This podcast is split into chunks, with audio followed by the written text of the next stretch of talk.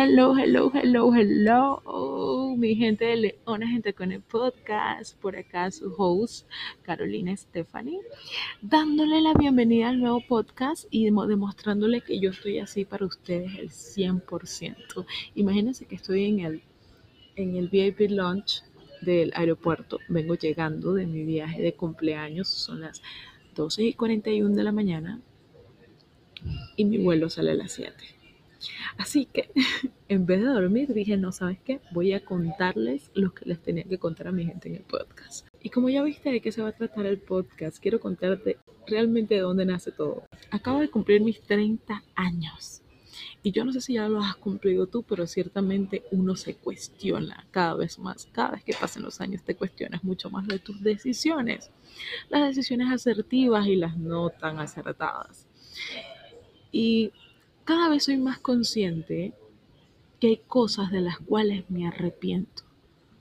Te hago la pregunta a ti, ¿te arrepientes de algo? Mm, si en este momento me estás respondiendo, yo no me arrepiento de nada, todo me ha servido para crecer, no sería la persona que soy hoy.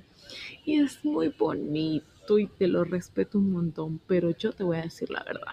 En mi caso, en mis zapatos, yo sí tengo cosas a las cuales me arrepiento. Es que te mentiría si te digo que no. Hay cosas a las cuales no, no me siento orgullosa, hay cosas a las cuales me avergüenza contar, que no puedo creer que yo cometí esos errores. Y es aquí donde te admitiré que hay algo positivo en aceptar que te la cagaste.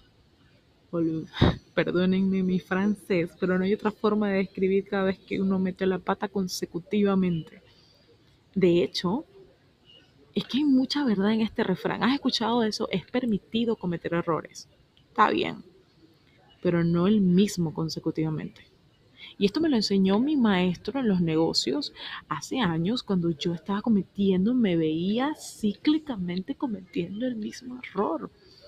Hasta cuando él me confrontó y me dijo, Carolina, ¿qué te está pasando?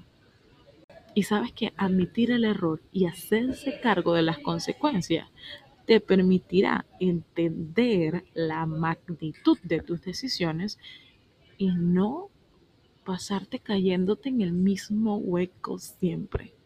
Ahora voy a tirar un poquito más para atrás. Nos han pintado la idea de que nuestras decisiones, nosotros, nuestra pareja, nuestra profesión, nuestros amigos, todo debe ser para siempre. Y si no lo es, fracasaste no eres suficiente. Si estás ahorita en un momento de un divorcio, si estás ahorita en un momento donde no sabes a qué dedicarte, estás en un momento donde cerraste ciclos de relaciones, de amistades y te sientes insuficiente, de verdad no le creas a la sociedad. Y aquí es donde viene mi frase insignia de este podcast. Nada es para siempre, como dice Lee Fonsi. Nada es para siempre, amor. sí, así mismo. Y eso lo vine a entender hasta mucho tiempo después. Te voy a contar una historia que no me siento orgullosa, pero fue real. Y fue real y contundente.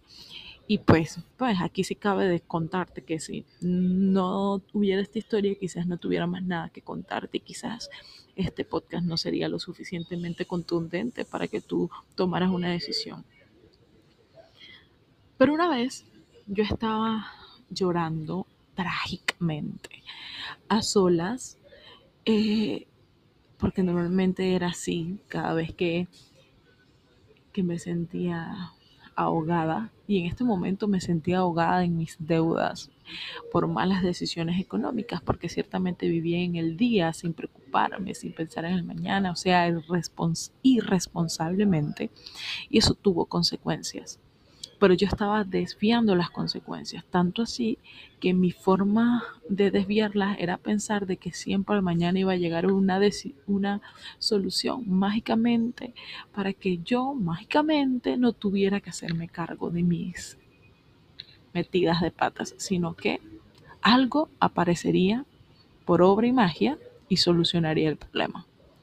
Hasta que eso no llegó y una noche me vi totalmente devastada, llorando, pensando que no iba a ver mañana.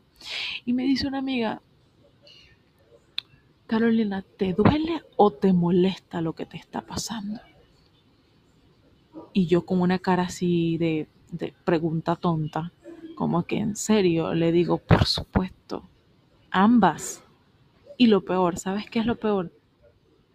Que tengo miedo de que esto sea eterno, de no salir nunca de esto. Y en ese momento mi amiga me dijo algo que hoy hace parte de mi premisa, de una premisa en mi vida. Y me dijo lo que no es común, ¿sabes? Porque esos amigos que te dicen normalmente, pues te lo dicen con, buen, con, buen corazón, pero realmente esto no es lo más sano. Te dicen, no llores, no llores, tranquila, tranquila, duerme y todo mañana se solucionará. Y eso es un positivismo tóxico. En fin, ella lo que me dijo fue llora, llora y llora duro, húndete en tus lágrimas hasta que creas que sea suficiente. Pero cuando ya te canses, cuando ya no te queden más lágrimas, límpiate y piensa en las soluciones, porque si tú cometiste los errores con tus manos, con tus propias manos, puedes solucionarlos. Tatúate con ese dolor para que nunca más cometas el mismo error. Yo no sé si alguna vez han escuchado que los bebés aprenden a caminar cuando consecutivamente se caen. Imagínate tú y tu hijo quiere aprender a caminar y tú siempre lo tomes de la mano para que camine y no le permitas que se caiga, que aprenda el dolor y que por sí mismo se levante y vaya conociendo su pisada y vaya conociendo la técnica precisa para mantenerse de pie. No tendría una lección el niño. Tal cual son las decisiones en la vida, tal cual tenemos que entender que todo tiene sus consecuencias sería bonito vender esa versión positiva de que todo es para siempre, que tu primer novio, tu primer novia será para siempre. Tu profesión que escogiste vas a vivir de, de ella por toda tu vida. Tus amigos de la infancia van a hacer lo mismo hasta tu adultez. Tú vas a ser el mismo ser humano con la misma personalidad, con las mismas actitudes. Es, una, es un positivismo tóxico. No hay nada más evolutivo que el ser humano. El mundo que estamos, en el cual estamos está en constante movimiento y constante cambio. El mundo donde el día que tú naciste no es el mismo que hoy. Entonces nada es para siempre. Pero no por eso no dejemos, nos debemos alejar de la responsabilidad que tenemos como seres humanos de que tratar de que nuestras decisiones realmente sean lo más acertadas posible. ¿Y cómo nos aseguramos de eso? Aceptando nuestras metidas de pata y aceptando que nos las cagamos y hundirnos en ese sentimiento al punto de entender dónde está el error y ajustarlo. Porque de verdad que después de esto no eres fracasado y no eres insuficiente. Más bien más exitoso eres en el proceso que vas aprendiendo dónde no, dónde sí.